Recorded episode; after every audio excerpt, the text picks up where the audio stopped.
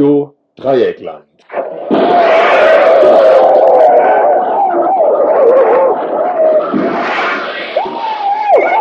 Tagesinfo.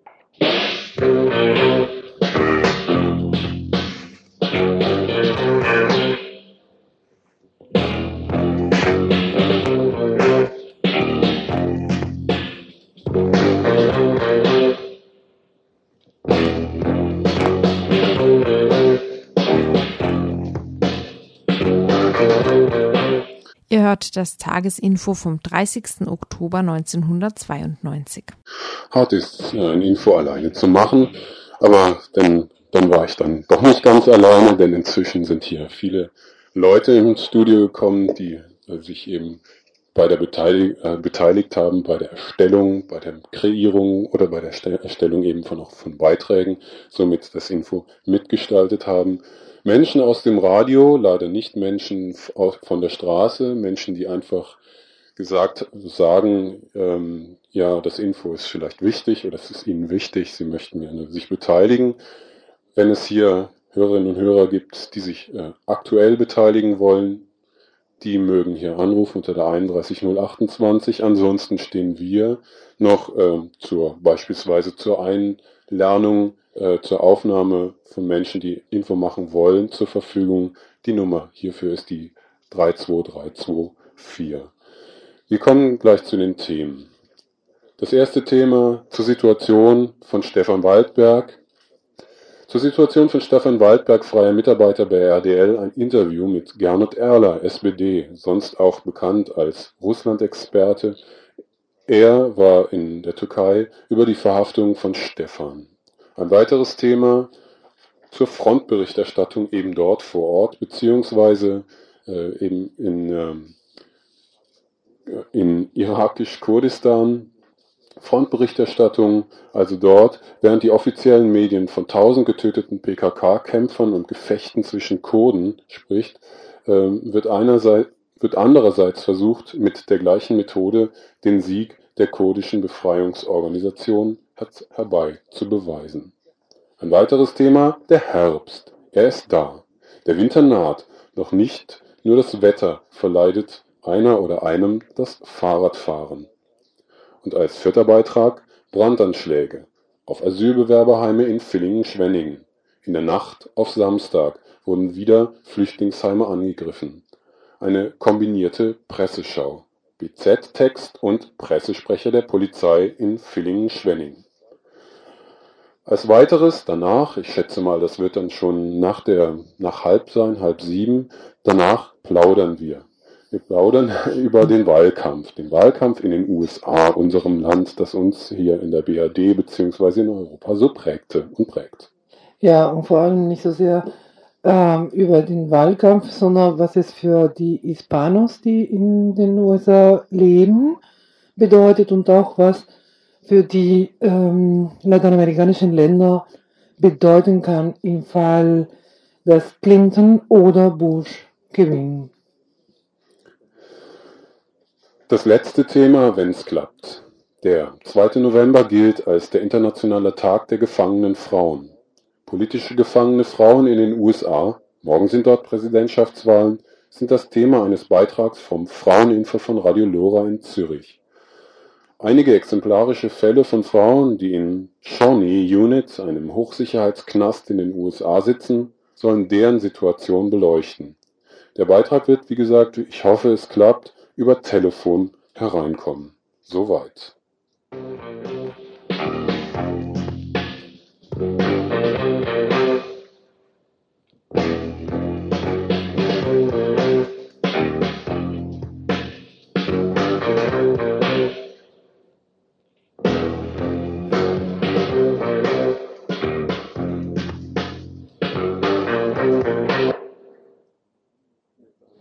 So, fangen wir an mit einer neuen oder mit der Darstellung der Nonnen von Stefan Waldberg, unter anderem auch freier Mitarbeiter von Radio Dreieckland, seine Verhaftung, die in Türkei-Kurdistan stattgefunden hat. Hey, seid mal ein bisschen ruhig. Ja, ja, diese das sind hier im Radio, ne? Könnt ihr mal ein bisschen leise sein und die Tür zu machen? Also gut, jetzt geht's weiter. Zu der Verhaftung von Stefan Waldberg, da waren ein paar Leute gerade hier im Studio, die nicht wussten, dass hier schon gesendet wird. Es gibt unterschiedliche und viele unterschiedliche Versionen inzwischen, mit denen die Verhaftung von Stefan Waldberg in der Türkei begründet werden soll. Am auffallendsten ist wohl, was gestern am 1. November die türkische Zeitung Hürriyet mal wieder zusammengebastelt hat. Dort wird berichtet, dass Stefan Waldberg aus Waldkirch zum Funknachrichtenaustausch der PKK engagiert worden sei. Und die Süddeutsche Zeitung zum Beispiel druckt dieses heute auch blind nach. Wie so jetzt zusammengebastelt wird, das geht ganz einfach. Stefans Beruf wird schnell einmal verdreht. Aus einem Gärtner wird ein Elektriker, aus mitgeführten Tonkassetten wird eine Propagandatätigkeit, und aus Kontaktadressen werden PKK-Verbindungsstellen. Also ist die Story fertig. Ein Funker der Organisation PKK. So viel zum türkischen Bild einer korrekten Berichterstattung. Da wird selbst seinem türkischen Übersetzer dieser Meldung schlecht und er vermutet, dass aus jedem Flugblatt ein militärisches Geheimdienst wird, aus jedem Telefonbuch eine Kontaktliste, aus jedem Reporter ein Agent. Bleiben wir hingegen einmal bei den Fakten.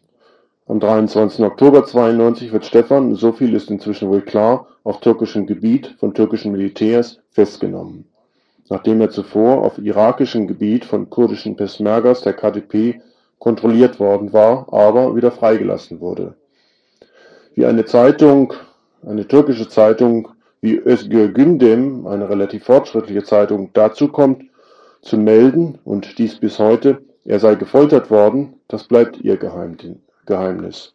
Tatsächlich geht es Stefan, so ein Telefonat seiner Mutter mit dem gestrigen Tage, relativ gut und er hat inzwischen auch Besuch von einem Anwalt erhalten.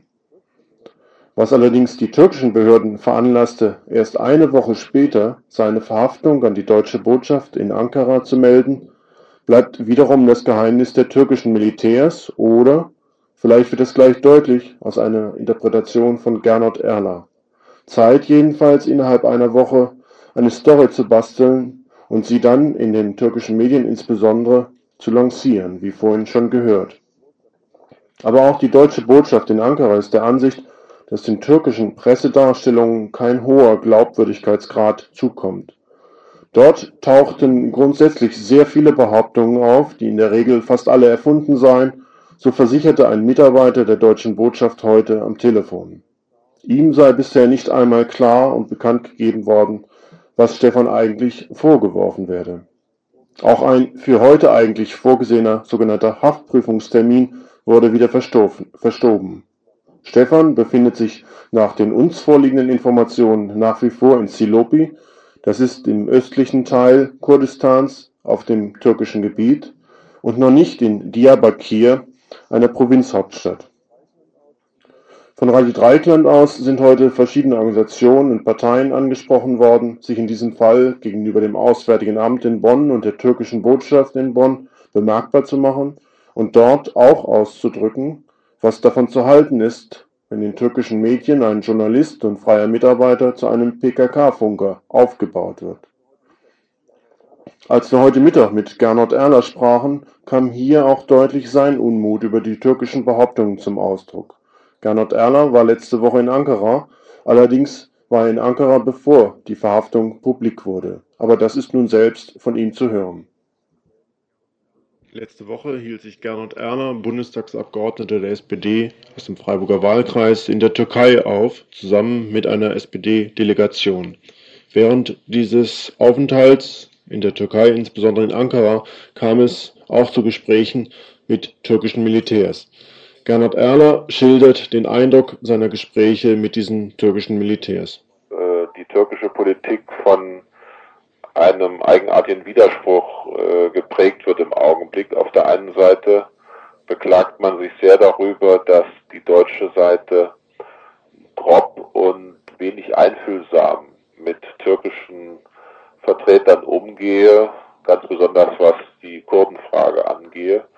Auf der anderen Seite wurde uns klipp und klar von mehreren Seiten gesagt, Deutschland sei der wichtigste, ich betone wichtigste ähm, Bündnispartner der PKK, was äh, natürlich nicht unwidersprochen hingenommen werden konnte.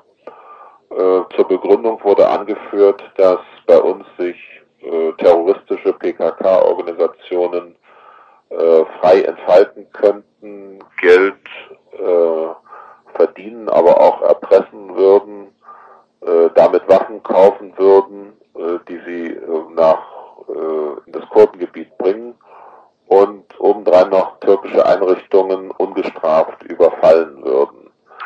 Ähm, dieses Bild ist natürlich eine sehr grobe Verzerrung. Gernot Erler hält diese Vorwürfe für haltlos. Dennoch denkt er, es zeigt eine bestimmte Stimmung auf. Aber es zeigt die Stimmung, die äh, man zurzeit in der Türkei antrifft, die auch immer noch geprägt ist davon, dass ähm, es eine deutsch-kritische äh, Haltung offiziell gibt wegen der vorübergehenden Einstellung von Waffenlieferungen, die im März dieses Jahres erfolgt ist und dass auch die äh, Wiederaufnahme der Waffenlieferungen äh, nach unserem Eindruck keineswegs also zu einer Beseitigung äh, dieser Haltung geführt hat. Türkische Militärs hätten ihm auch versichert, dass die türkischen Militärs gar nicht so sehr an den Waffenlieferungen interessiert wären. Vielmehr würden die türkischen Militärs behaupten, die deutschen Waffenhändler seien vielmehr an den Waffengeschäften interessiert. Aus diesem Grund heraus sieht er auch die Spannungen zwischen der Türkei nach wie vor als gegeben an. Äh, Im Hintergrund schwelen aber äh, erhebliche äh, Spannungen und man muss befürchten, dass auch dies ein Hintergrund äh, darstellt, ein politischer Hintergrund darstellt für die Festnahme von äh, Stefan Waldberg in Südostanatolien zumal in den türkischen Medien äh, erneut in den letzten Tagen darauf hingewiesen worden ist, dass er als PKK-Kurier verdächtigt wird und dies dann der Beweis sein soll, mit dem die türkischen Militärs sie schon bei ihrem Besuch konfrontiert haben. Ja, also in der ersten äh, mit sachlichem Hintergrund ausgerüsteten Berichterstattung in Hürriyet vom 30.10. Äh, dieser türkischen Tageszeitung steht ausdrücklich drin, ist, dass ähm, er als Kurier zwischen PKK äh, und Verbindungen in der Bundesrepublik Deutschland fungiert habe und deren Verbindungen in Deutschland.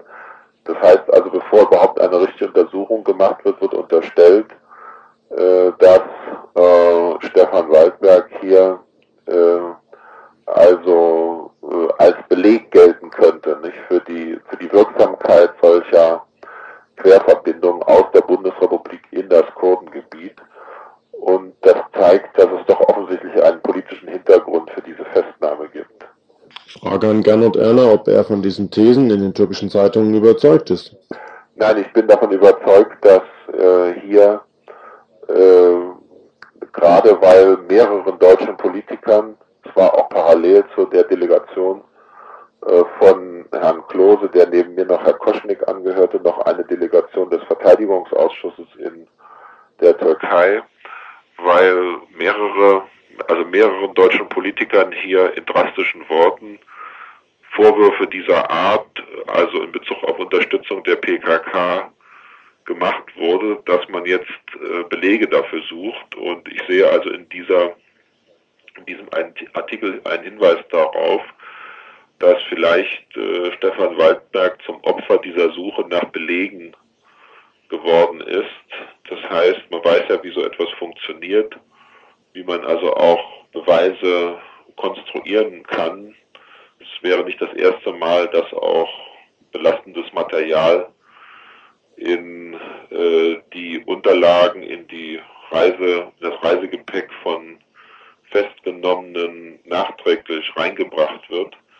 Ähm, all dieses ist möglich, jedenfalls in diesem Fall. Und ich sehe darin also eine, einen Versuch, äh, einen solchen, eine solche Festnahme zu benutzen, um solche Belege zu liefern für Behauptungen, die natürlich das deutsch-türkische Verhältnis erheblich belasten müssen. Gernot Erler sieht es nur als eine Möglichkeit an, mit anwaltlicher Hilfe Stefan Waldberg zu unterstützen.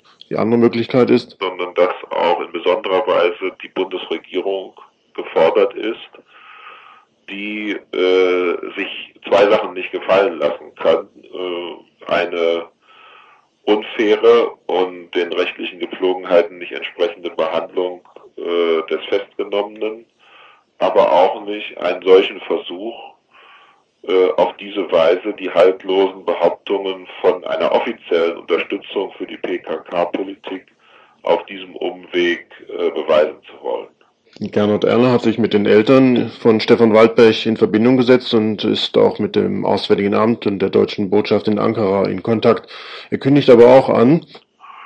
Ich habe auch äh, gestern hier äh, in Freiburg meine Bereitschaft zum Ausdruck gebracht, dass wenn äh, dieses äh, notwendig erachtet wird und helfen kann, ich auch bereit wäre, äh, kurzfristig nach Ankara zusammen mit einer Delegation zu fliegen, um äh, der türkischen Regierung sehr deutlich äh, unsere Sicht des Falles und unsere deutliche Unterstützung äh, für diesen jungen Mann aus Waldkirch zum Ausdruck zu bringen.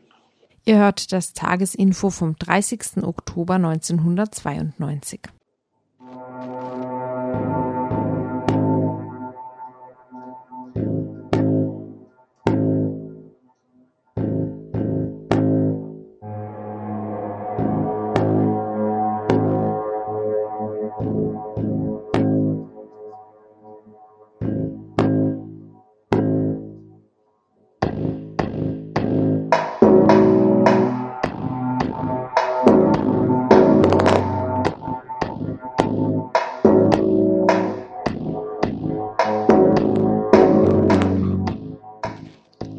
Das die Zentralkommandatur der ARGK der Volksbefreiungsarmee Kurdistans berichtet. Haftanin-Front Haftanin ist eine Gegend bei Xakso in Südkurdistan. Die türkische Armee ist mit Hilfe der eingesetzten Panzer bis Sherania, im Dorf in Haftanin, Haftanin vorgedrungen. Zurzeit finden große Gefechte zwischen unseren Einheiten und der türkischen Armee statt. Bis jetzt sind zwei Guerilleros gefallen. An dieser Front sind die Verluste des Feindes bis zu 50 Soldaten, da der Feind die Gegend nicht kennt und die wichtigsten Stützpunkte von unseren Einheiten kontrolliert werden, kommen sie nicht voran. Wir haben einige Stützpunkte vermint und uns bewusst zurückgezogen. Sie sind in zwei solche Gebiete eingedrungen und haben sich, nachdem sie 40 Verluste hinnehmen mussten, zurückgezogen. Da die Leichen der Soldaten durch türkische Kräfte nicht abgeholt werden können, bestechen sie die Räuberbanden, um die Leichen mit Maultieren und Pferden aus dem Gebiet wegzubringen.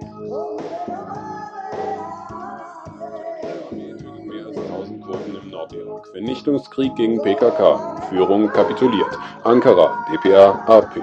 Die türkische Armee hat nach Berichten des. Heute haben wir zwei Räuberbanden entdeckt, die vier Leichen von türkischen Soldaten transportierten.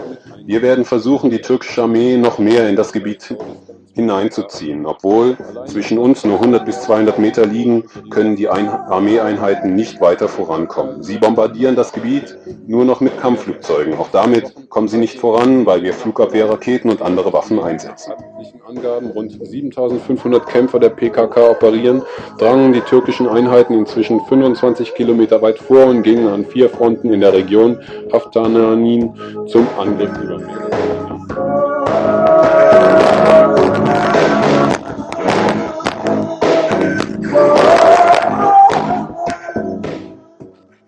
Momentan prägen Informationen über die bewaffneten Auseinandersetzungen der Kurden untereinander, genauer der PKK und der Kurdistan-Front Irak, die Berichterstattung über die Vorgänge in Kurdistan.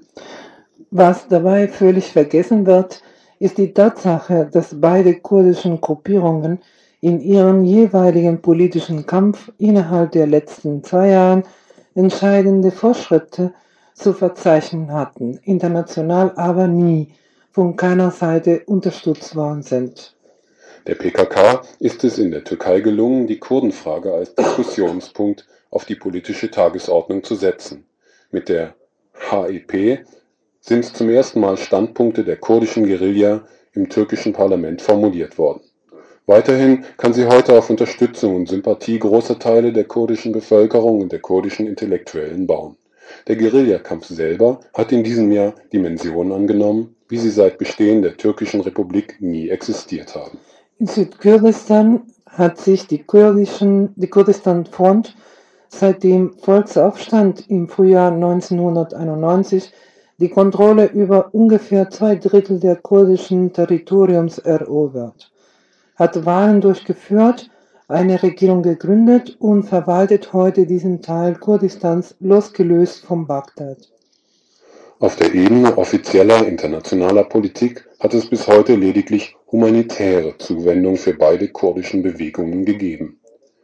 Die internationale Gemeinschaft fordert, mal lauter, mal weniger laut, die Einstellung der Menschenrechtsverletzungen in Nordkurdistan und leistet humanitäre Hilfe in Südkurdistan. Politisch sind beide alleine gelassen worden. Die PKK wird international immer noch gemäß der offiziellen türkischen Schreibweise als Territor terroristische Organisation, no, pardon, terroristische Organisation, so geschehen unter anderem während der Türkei-Reise Kloses im Oktober 1992 gehandhabt. Sanktionen gegen die türkische Regierung bleiben aus. Die politischen Forderungen der Kurden werden international nicht anerkannt. Völkerrechtlich hat es auch nie eine Anerkennung des kurdischen Parlaments gegeben. Das UN-Embargo gegen den Irak wird zum Beispiel auch gegen die kurdische Region immer noch aufrechterhalten, obwohl Bagdad seinerseits ein Embargo gegen Kurdistan verhängt hat und die selbstverwaltete Region in keinerlei organisatorischen Zusammenhang mit der Zentralregierung steht.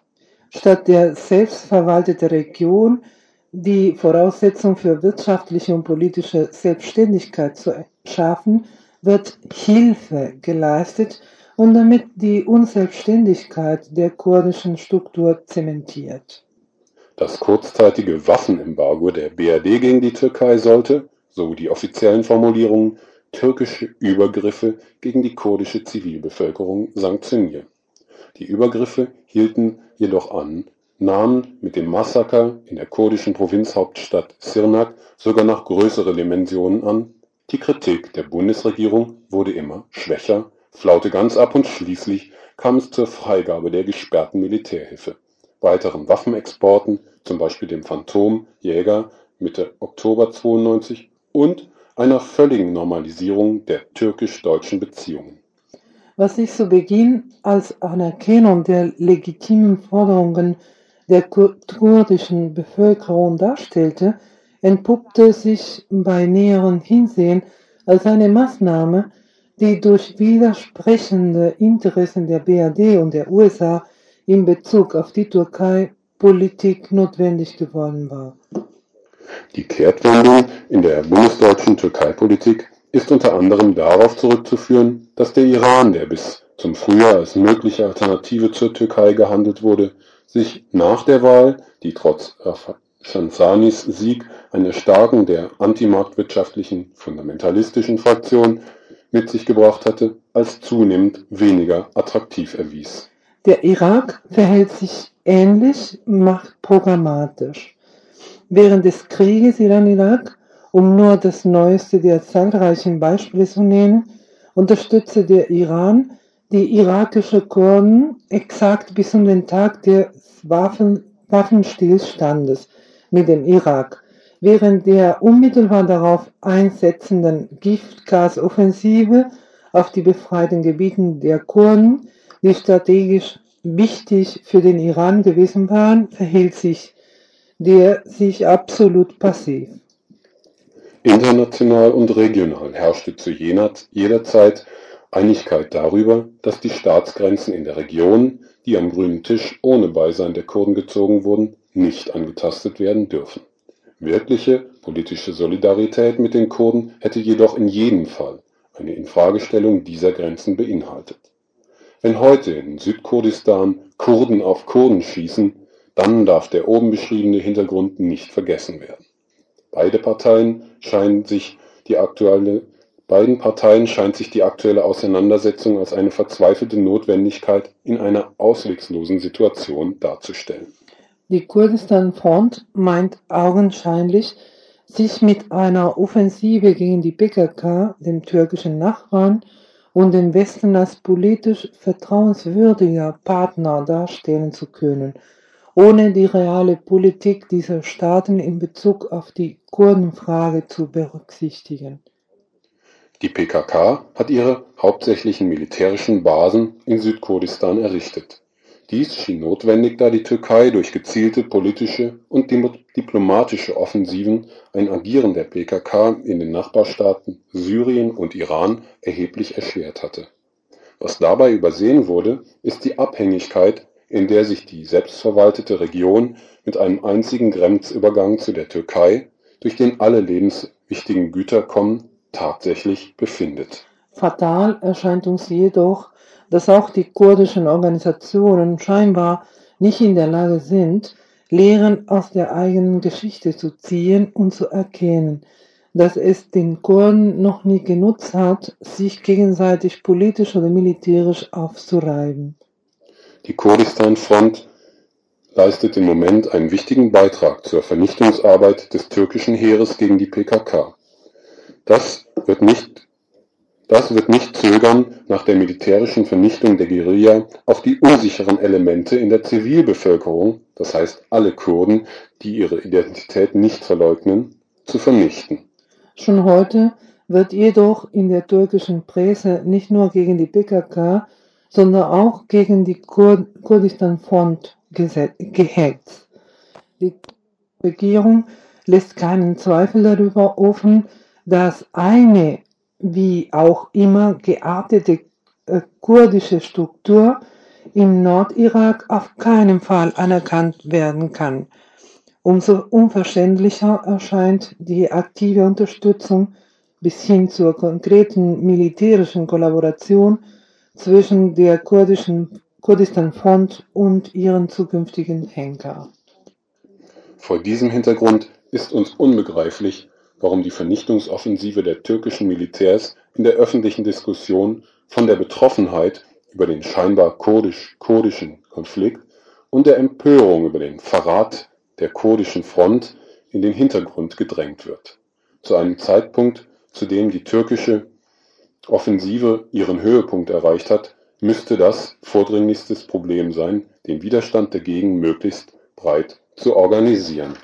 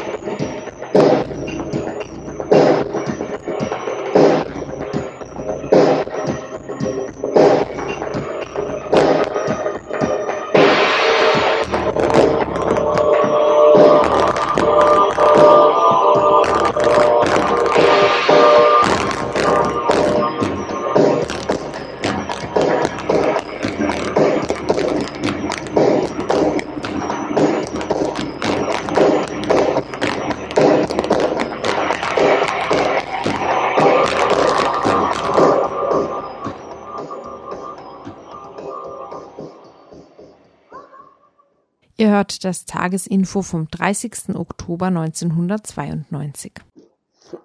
Entschuldigung. Es ist Herbst geworden. Früh wird es dunkel. Es nieselt und regnet wieder öfter. Wer nicht gerade die Herbststimmung genießen möchte, versucht auf dem schnellsten Weg an sein Ziel zu gelangen. Schnell rauf aufs Rad, der Dynamo bremst, den lass ich weg. Nur schnell heim. Die Medien melden, zwei Radfahrer stießen am Samstag auf einem Radweg zusammen.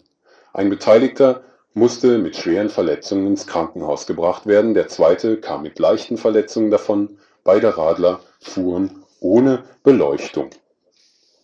Wer das Abenteuer kennt, das vor allem im Winter die Fahrradfahrenden Menschen erwartet, kann sich ausmalen, dass solcherlei Gefahren nur ein kleiner Ausschnitt aus der ganzen Bandbreite zu verunglücken darstellt. Besonders auf den Fahrradwegen lauern Gefahren.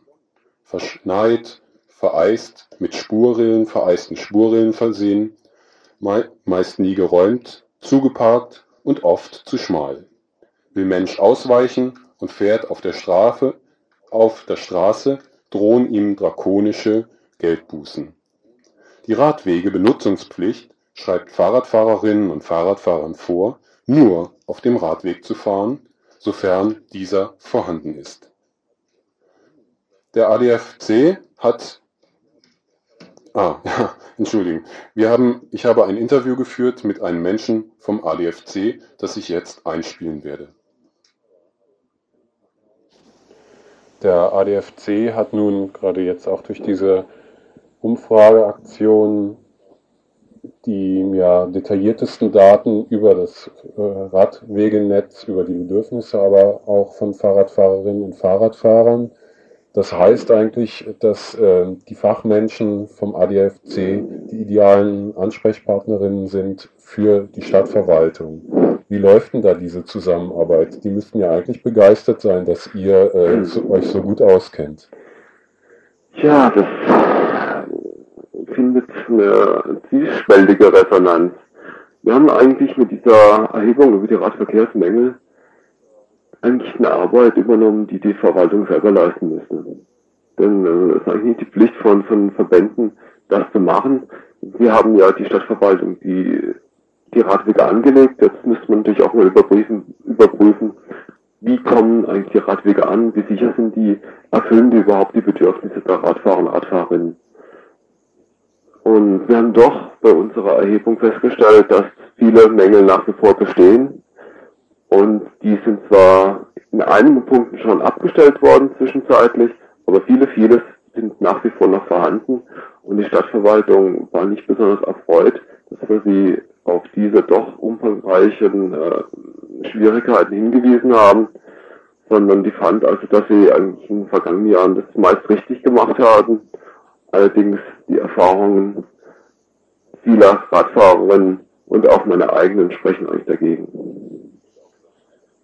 Oft wird ja in diesem Zusammenhang äh, ja Verbesserung des Radwegenetzes etc., also auch Verbesserung der Situation von für Fahrradfahrerinnen und Fahrradfahrer davon gesprochen, dass vieles äh, nicht ähm, ja vereinbar ist mit so ähm, überregionalen Regelungen, zum Beispiel jetzt der Radwegebenutzungspflicht.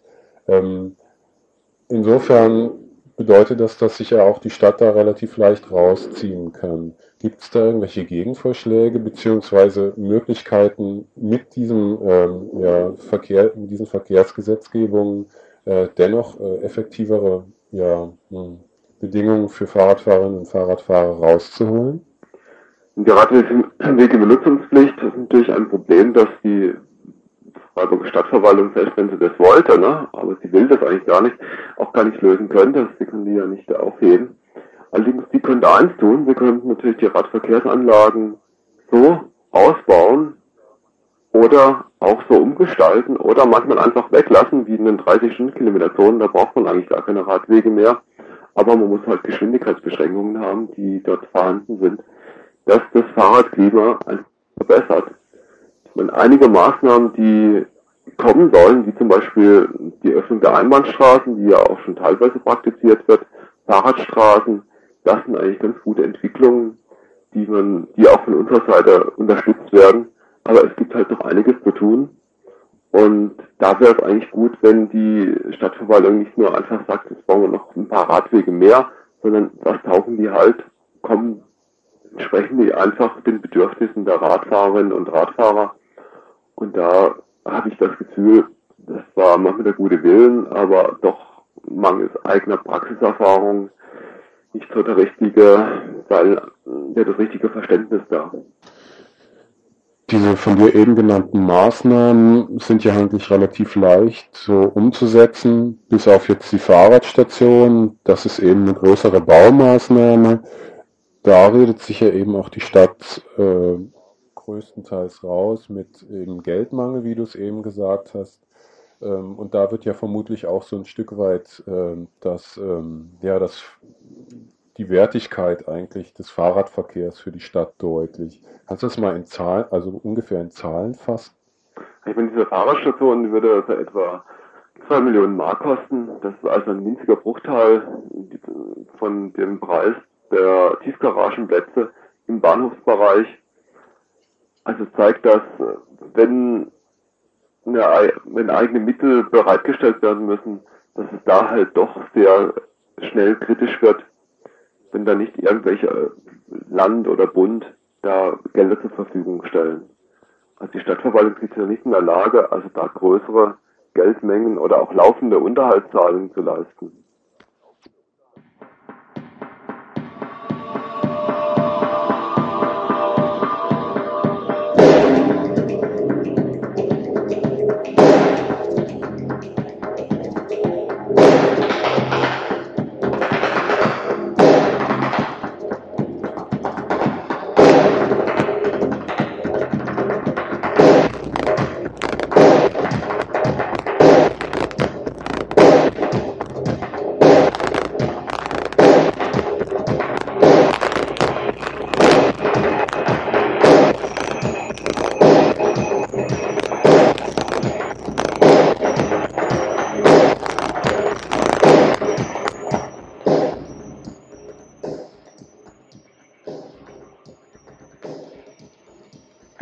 Bitte warten.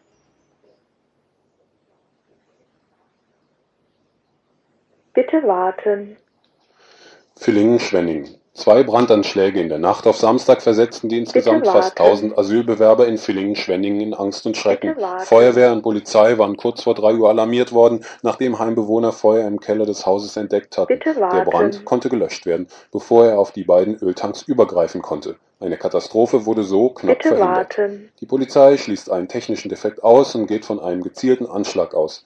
Die meisten der 70 Bitte Heimbewohner, warten. darunter etwa 20 Kinder, Bitte wurden noch in derselben Nacht evakuiert. Ruß und Rauch hatten sich im ganzen Haus ausgebreitet.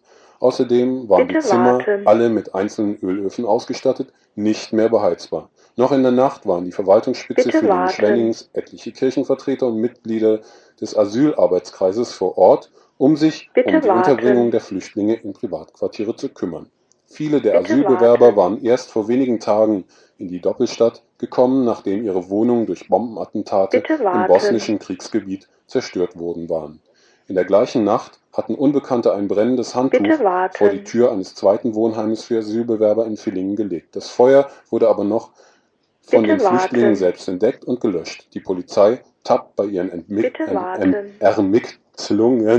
meine Güte, heute stottere ich, noch im Dunkeln soweit die Bitte Badische warten. Zeitung vom heutigen Tag.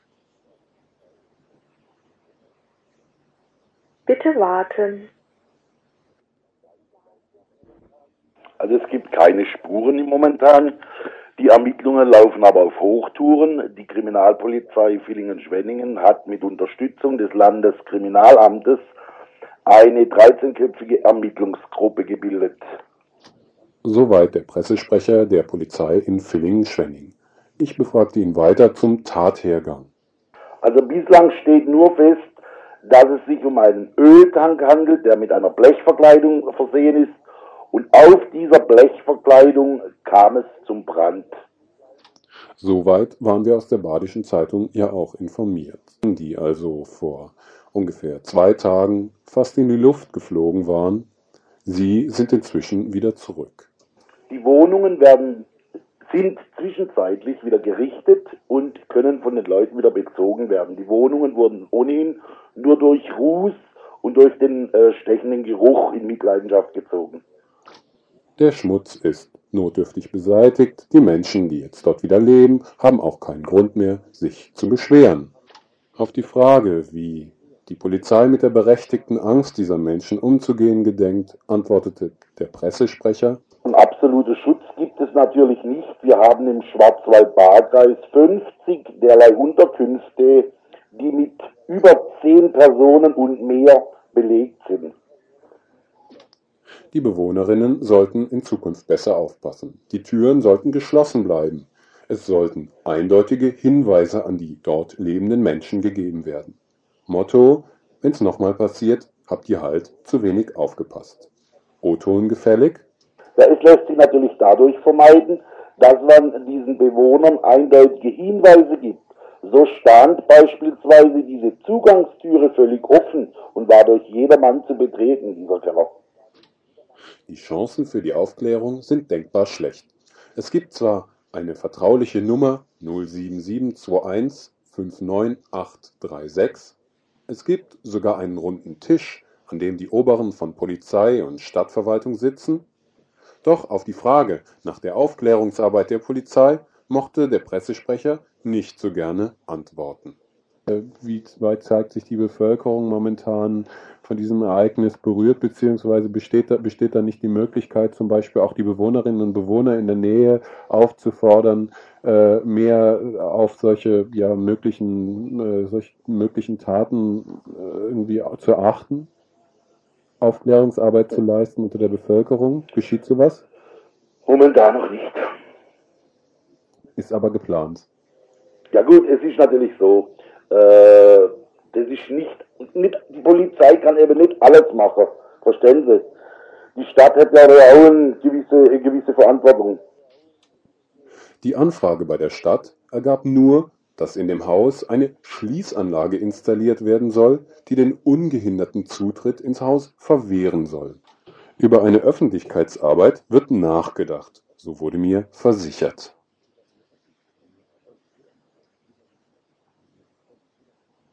Bitte warten.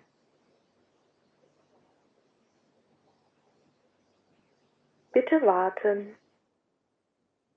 Ihr hört das Tagesinfo vom 30. Oktober 1992.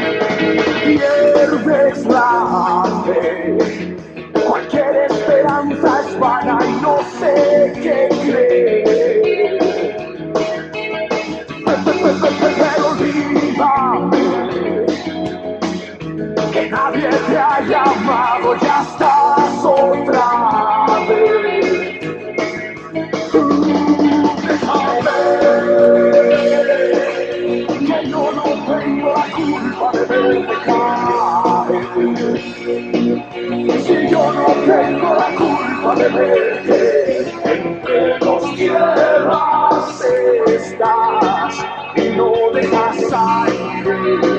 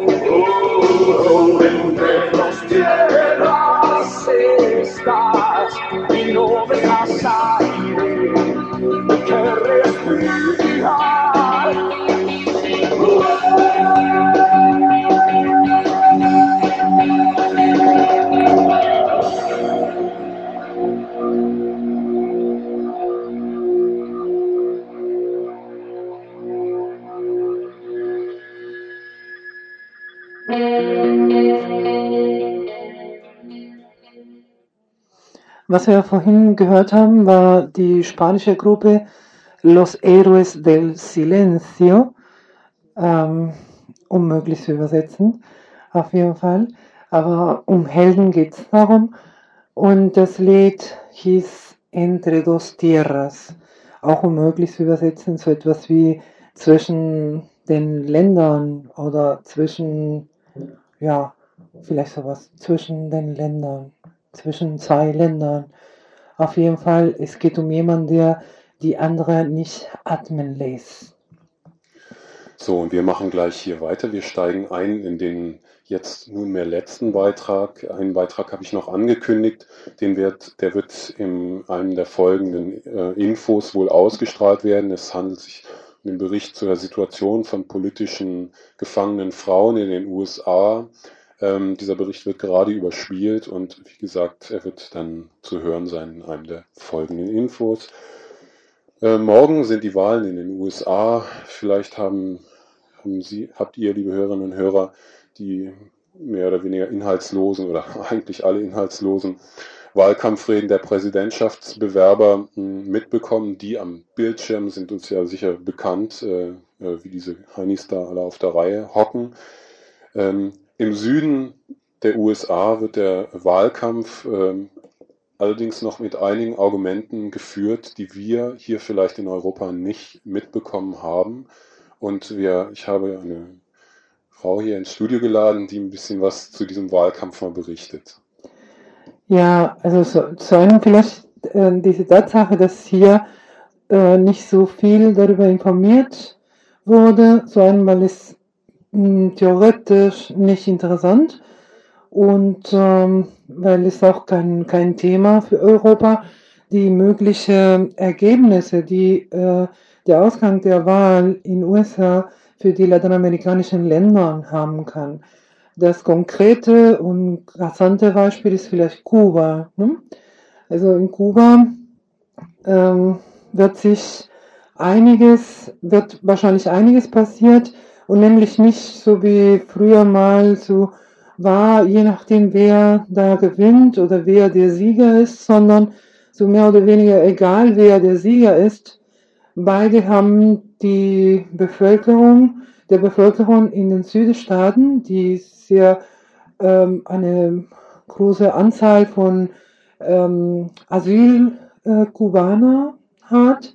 Vor allem das Beispiel Florida ne, ist äh, ein interessantes Beispiel. Insofern, dass äh, in Florida sowohl Clinton als auch Bush den Kubaner hm, versprochen haben als äh, Wahlkampfrede, ähm, ja, hm, härtere Maßnahmen gegen Kuba zu unternehmen. Hm, traditionell ist, sind die Asylkubaner, haben immer Republikan, Repub die Republikaner gewählt.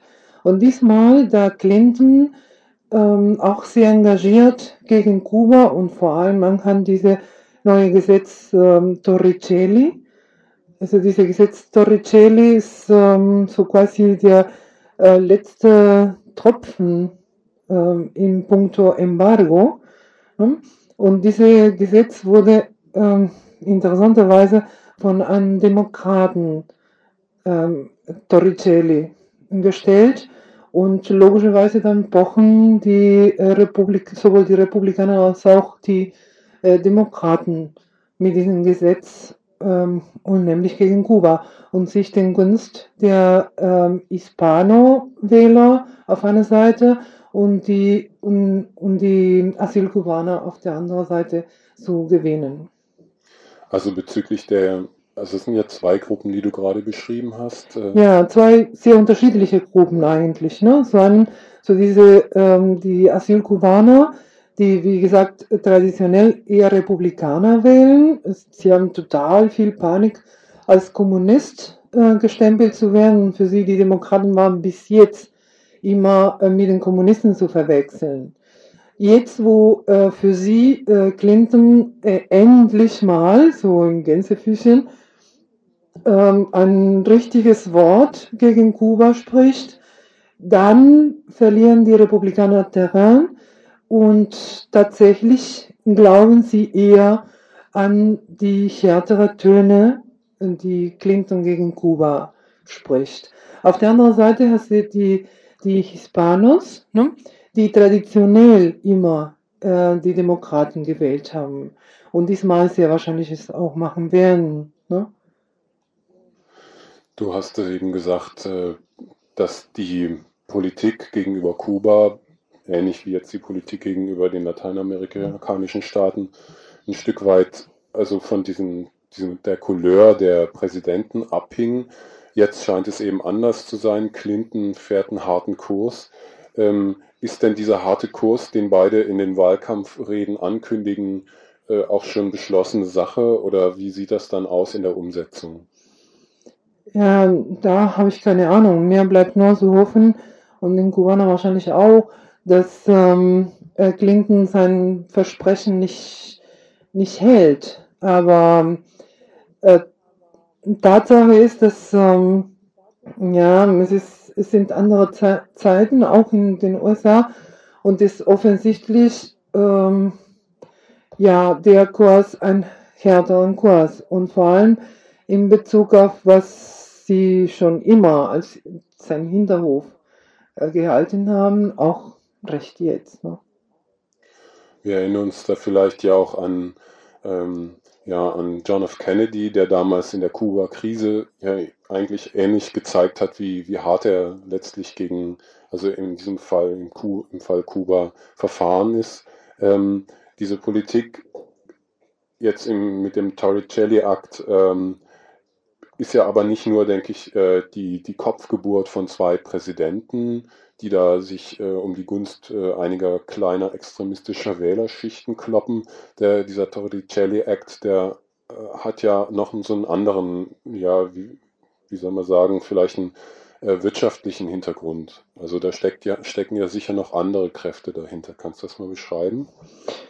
Ähm, ja, sicherlich. Ähm, aber ich glaube, das sind mehr äh, nicht so äh, äh, ökonomisch zu sehen, sondern eher politisch. Ne? Also die, also das ist meine Meinung.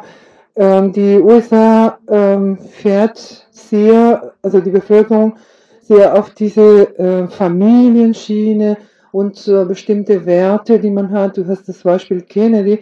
Es sind 30 Jahre her mh, hm, von der Kennedy-Geschichte äh, und äh, das ist äh, sozusagen immer so eine, äh, ja, eine große Forderung ähm, für, äh, für viele amerikanische Politiker. Damit haben unheimlich viel und gute Politik gemacht.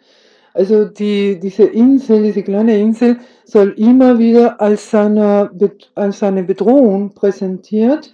Und damit kann man durch diese Angst in den Leuten, kann man irgendwie, ja, halt Wähler gewinnen. Und ich glaube, es geht eher darum, also äh, Kuba, denke ich mir so für die USA, hat mehr so eine politische Bedeutung als eine ökonomische Bedeutung. Ähm, wie weit wird dann sich dieser Torricelli-Akt äh, umsetzen lassen? Es soll ja dann dort auch ähm, ja, Zwangsmaßnahmen gegen europäische Firmen beispielsweise, hm. die gegen, also die mit Kuba Handel treiben wollen, geben. Ähm, das ist ja erstmal eine wirtschaftliche Maßnahme, die, die sehr, sehr weit in den Weltmarkt eigentlich auch hineingreift. Äh, und damit äh, könnte sich ja eigentlich auch so eine Regierung mit so einem Gesetz auf die Schnauze legen. Ja, ja, auf jeden Fall. Das ist bekannt. Also gibt schon nämlich viele Beispiele, aber vielleicht erzählen wir es tatsächlich anhand eines Beispiels.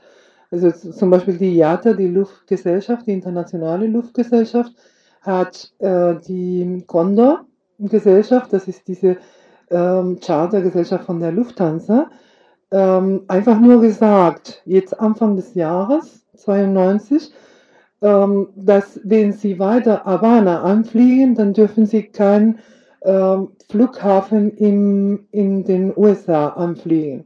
Logischerweise für jede Gesellschaft, die etwas von sich hält, kann das nicht, nicht zulassen. Sie müssen die amerikanische Flughäfen anfliegen, sonst verlieren sie einfach Geld, dann lassen sie lieber Havana, ne? Also und durch solche Maßnahmen, ne? Also wenn du das machst, dann kannst du bei uns dein, deine Produkte nicht, nicht verkaufen. So, so darum geht's, ne? Mit diesem Torricelli-Gesetz. Ne? Ihr hört das Tagesinfo vom 30. Oktober 1992.